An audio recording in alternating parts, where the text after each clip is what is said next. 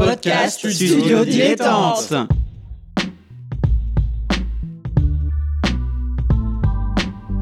Donc ce que vous proposez comme d'habitude, c'est de la poudre de perlimpin.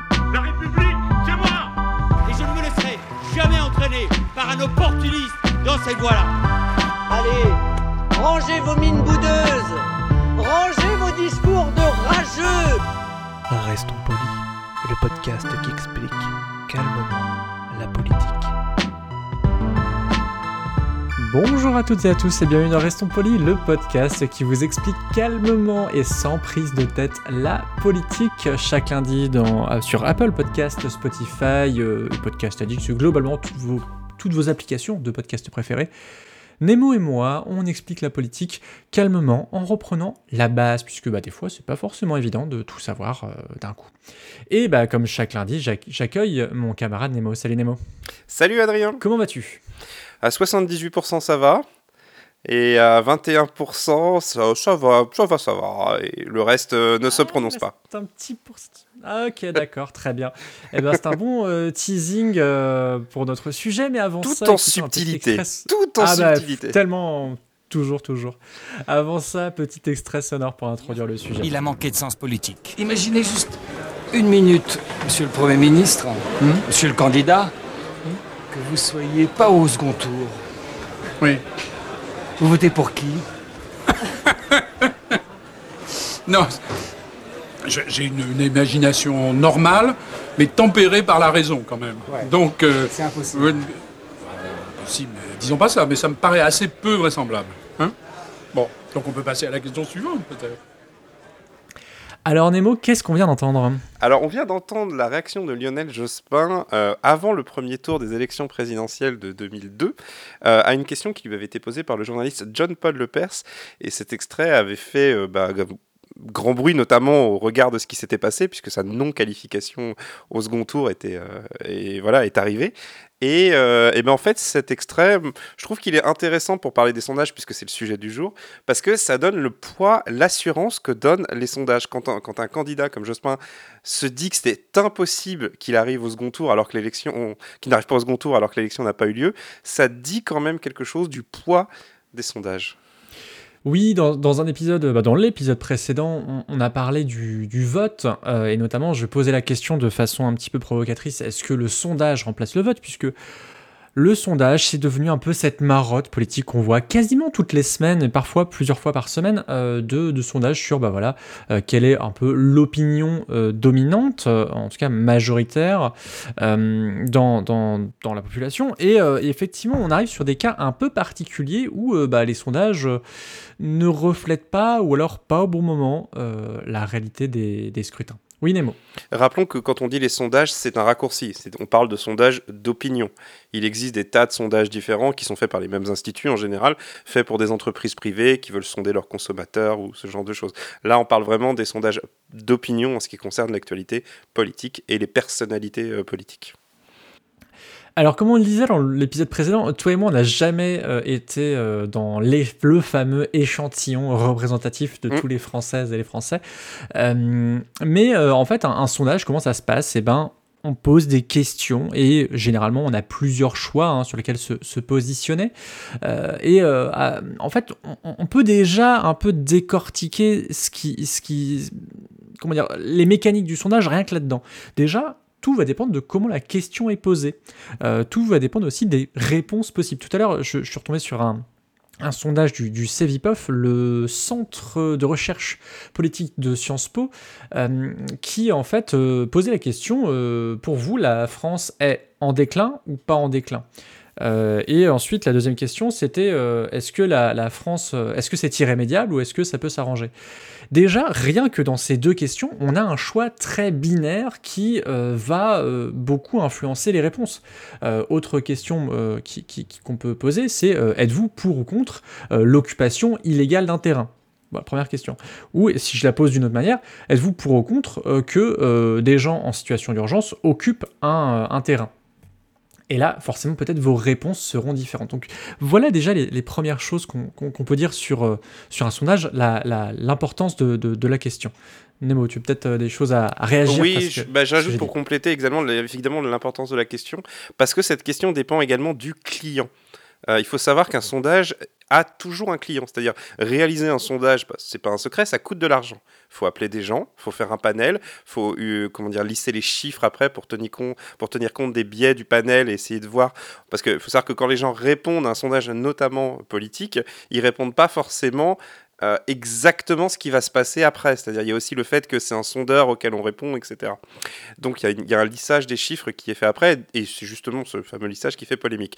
Mais pour en revenir à ça, euh, par exemple, quand le Figaro, journal de droite, pose une question, ce n'est pas la même chose que quand c'est un parti politique, par exemple de gauche, qui pose la question. La question sera rédigée différemment, les attentes seront aussi diverses. Et toute la question qui peut se poser au niveau du sondage, c'est que, bien entendu, un sondage qui serait complètement euh, biaisé, qui donnerait des réponses incohérentes, si par exemple le Figaro faisait un sondage où il apparaissait que Xavier Bertrand gagne la présidentielle au premier tour avec 58% des voix, bah, là évidemment c'est la crédibilité de l'Institut Sondage qui est mise en jeu, mais le fait que le Figaro commande un sondage, ça veut dire que également le Figaro attend peut-être un résultat qui soit au moins en accord avec sa ligne électorale. D'où la question si des sondages non publiés. Alors tout à fait, tu poses, tu peux effectivement, c'est un, un, point que j'avais, qui était un peu absent de mes, notes. Et moi, j'allais poser aussi la question du, contexte. Hein, tu l'as rappelé dans l'épisode précédent. C'est-à-dire que si par exemple, bah voilà, on ne sait pas trop et on se dit bah tiens, je, je, je, je, vais plutôt me fier au contexte dans lequel je m'inscris, eh bien on peut être amené à penser telle ou telle chose. Euh, le lendemain d'un fait divers particulièrement sordide, on est peut-être plus enclin à être pour euh, des, des, réformes de la justice assez radicales, alors que par exemple en temps de paix, quand il se passe rien, on est peut-être plus, euh, plus coulant. Mm. ça c'est quelque chose d'important. Pour donner un exemple, par exemple, de, sondage assez intéressant, alors je vais reprendre la tribune euh, des anciens militaires qui étaient dans Valeurs Actuelles, on va dire. Je pense que vous en avez tous entendu parler. Je détaille pas plus le contexte pour une raison. C'est qu'il y a eu un sondage qui a été fait pour savoir si les Français interrogés étaient en accord avec, ce, avec cette tribune. Et il y avait une majorité, je crois que c'est 58% des Français qui étaient en accord avec les idées défendues dans cette tribune. Voilà ce qu'a fait le titre. Après, quand on regarde le sondage, on s'aperçoit qu'il y a une nuance. Et il y a des Français qui ont dit oui, je suis totalement d'accord ou oui, je suis plutôt d'accord. Et ces deux opinions ont été agrégées ensemble pour faire une majorité. Alors qu'être plutôt d'accord avec quelque chose n'est pas être totalement en accord avec cette, cette chose. Et il y avait aussi une deuxième question qui disait, mais cette tribune, est-ce que vous l'avez lue ou vous en avez entendu parler? Et du coup, il y a en fait, je crois que c'est 38%, je dis peut-être une bêtise, mais en gros, il n'y a pas une majorité des gens qui l'avaient lu. Pourtant, c'est une tribune, hein, on en a tellement parlé, elle est disponible probablement assez facilement sur Internet, elle doit pas être très longue. Et, mais la question, voilà. Donc du coup, dire qu'une majorité des gens soutient ceci, ce qui est mis dans les titres de journaux, la question se pose si c'est vraiment une information. Alors qu'en fait, quand on rentre dans le détail, et c'est heureusement maintenant les sites des journaux permettent d'accéder aux détails des sondages la plupart du temps, en fait, quand on rentre dans le détail, c'est plus complexe que ça. Donc ce que je veux dire, c'est qu'il faut faire bien attention entre accuser les sondeurs de produire un résultat et regarder comment les journalistes et les journaux rapportent l'information d'un sondage. C'est très important, parce que les sondeurs, grosso modo, comme je l'ai dit, ils obéissent à un client. Après, ça ne veut pas dire qu'ils ne sont, pas irréprochables, qu'il n'y a pas des questions à se poser, mais il faut bien regarder de la façon dont on communique ou on médiatise un sondage. Oui, oui, tu, as tout à fait raison. Euh, on, a parlé du contexte effectivement politique, mais là, oui, le, contexte de, production et de diffusion euh, est effectivement euh, très, important. Alors, on, l'a évoqué un peu, un peu rapidement, mais le, les financeurs, effectivement, c'est évident que c'est extrêmement important de regarder ça. À noter que d'ailleurs certains hommes et femmes politiques ont, eu euh, comment dire, des, petits soucis avec la justice euh, pour avoir peut-être un peu trop financé de sondages. Bah, pour être clair, le gouvernement et l'Élysée actuellement commandent des sondages et ce sur, sur fonds publics.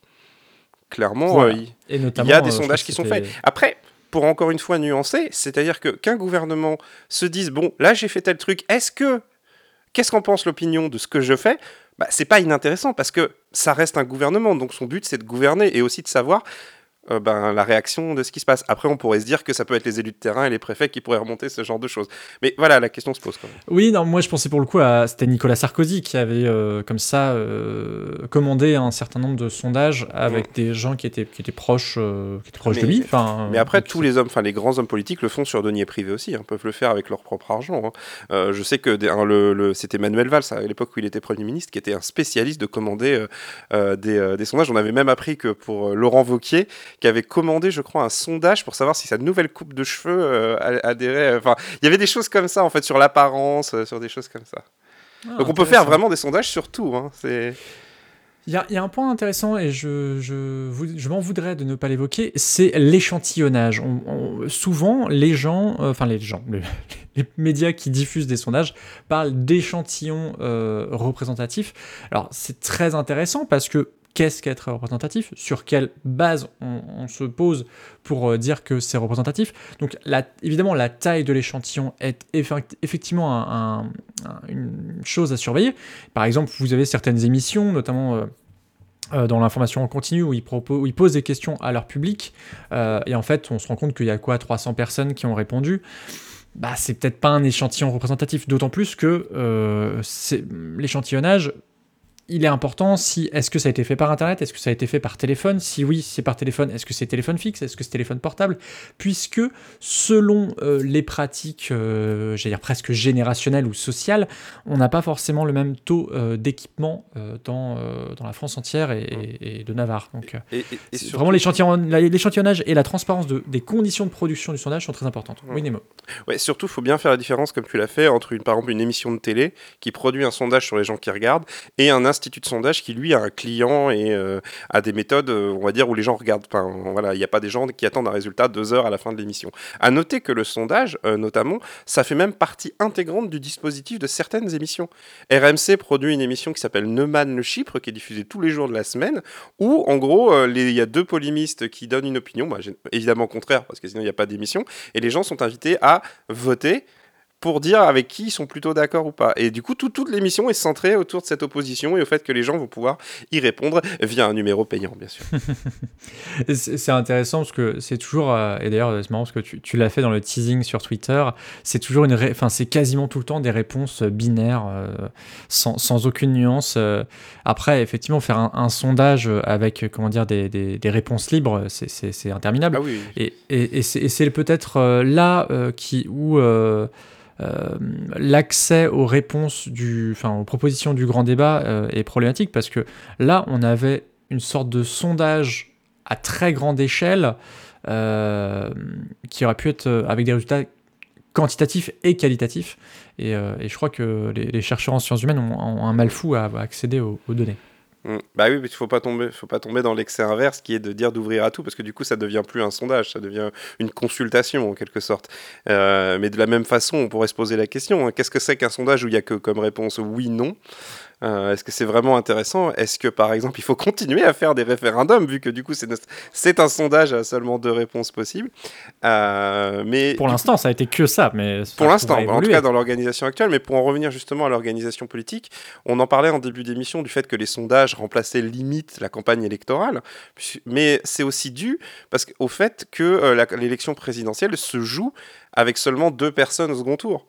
Du coup, bah, les électeurs, avec le- les, outils sondagiers et qui sont publiés, dont ils disposent, bah, on, s'aperçoit que bah, ont compris le truc et qu'au fil des années, les votes deviennent de plus en plus stratégiques. hein. C'est genre, on aurait pu remettre l'extrait de Colanta, mais euh, c'est euh, c'est combien de gens. Mais moi, je serais vraiment curieux d'avoir la question de, de faire un- une élection test, mais genre sans aucun enjeu, en fait, en mode. Vous savez qu'il va, ça va pas être le président, ça va pas être etc. Donc forcément, il y aura des petits, malins qui viendraient voter n'importe quoi, mais votez pour le candidat ou la candidate qui vraiment vous inspire le plus. On s'en fout du, du second tour, etc. Ce serait très intéressant d'avoir la différence entre l'organisation telle qu'elle est actuellement et celle que je viens de décrire. Parce que les sondages, techniquement, devraient être les mêmes. Or, comme les sondages influencent les sondages, ben, on sait tous que ce ne serait pas le cas. Oui, oui, je vous, re- je vous renvoie à notre épisode, c'était sur l'abstention, le, le vote nul, euh, où on a parlé euh, du euh, vote euh, par jugement. Où en fait, on Mm, dit, bah tiens, est-ce que. Majoritaire, c'est ça. Euh, en fait, on vient, on vient dire, bah tiens, classer ces personnes par qualifiées pour diriger, pas qualifiées, etc. etc. Enfin, aussi, autre, autre info, et je m'en serais voulu de ne pas la donner, il y a aussi des, des, des pratiques qui sont interdites en termes de sondage. Tout- typiquement, il est interdit de publier des sondages la veille et le jour euh, d'un scrutin euh, électoral et cette interdiction peut être quand même euh, durement sanctionnée, ce qui a donné des, des, hum, comment dire, des pratiques un peu souterraines, dirons-nous, euh, dans les jours d'élection, puisque en fait, bah, les médias... Voilà, tu as tout à fait compris où je voulais en venir. Euh, donc euh, sur ce hashtag, il y a beaucoup de petits malins et de petites malines qui se sont amusés à, à relayer les informations de la presse étrangère qui, elles, bah, du coup, du fait que bah, c'est pas sur le territoire français, euh, ne sont pas soumis, sont pas soumises à ces, inter- à ces- ces interdictions. Donc, Ouais. donc voilà, Et puis, il y a- y après-. Oui, après, puis après tout, le meilleur sondage, ça reste l'élection, hein, au final, puisque là, c'est le seul qui a, le seul qui a de l'intérêt. Et l'avantage de l'élection, c'est qu'on a les résultats partout. hein. Vous pouvez regarder euh, euh, où ça a voté, quand ça a voté, etc. Enfin, pas quand, mais quoi ça a voté, quels candidats ont obtenu. Enfin, tout est disponible sur les, les sites d'open data public, le ministère de l'Intérieur, si je dis pas de bêtises. Euh, oui, ça doit être ça. Ah, à noter Euh, un truc aussi intéressant, je sais ouais. pas si tu avais prévu d'en parler, mais c'est aussi les propriétaires des instituts de sondage.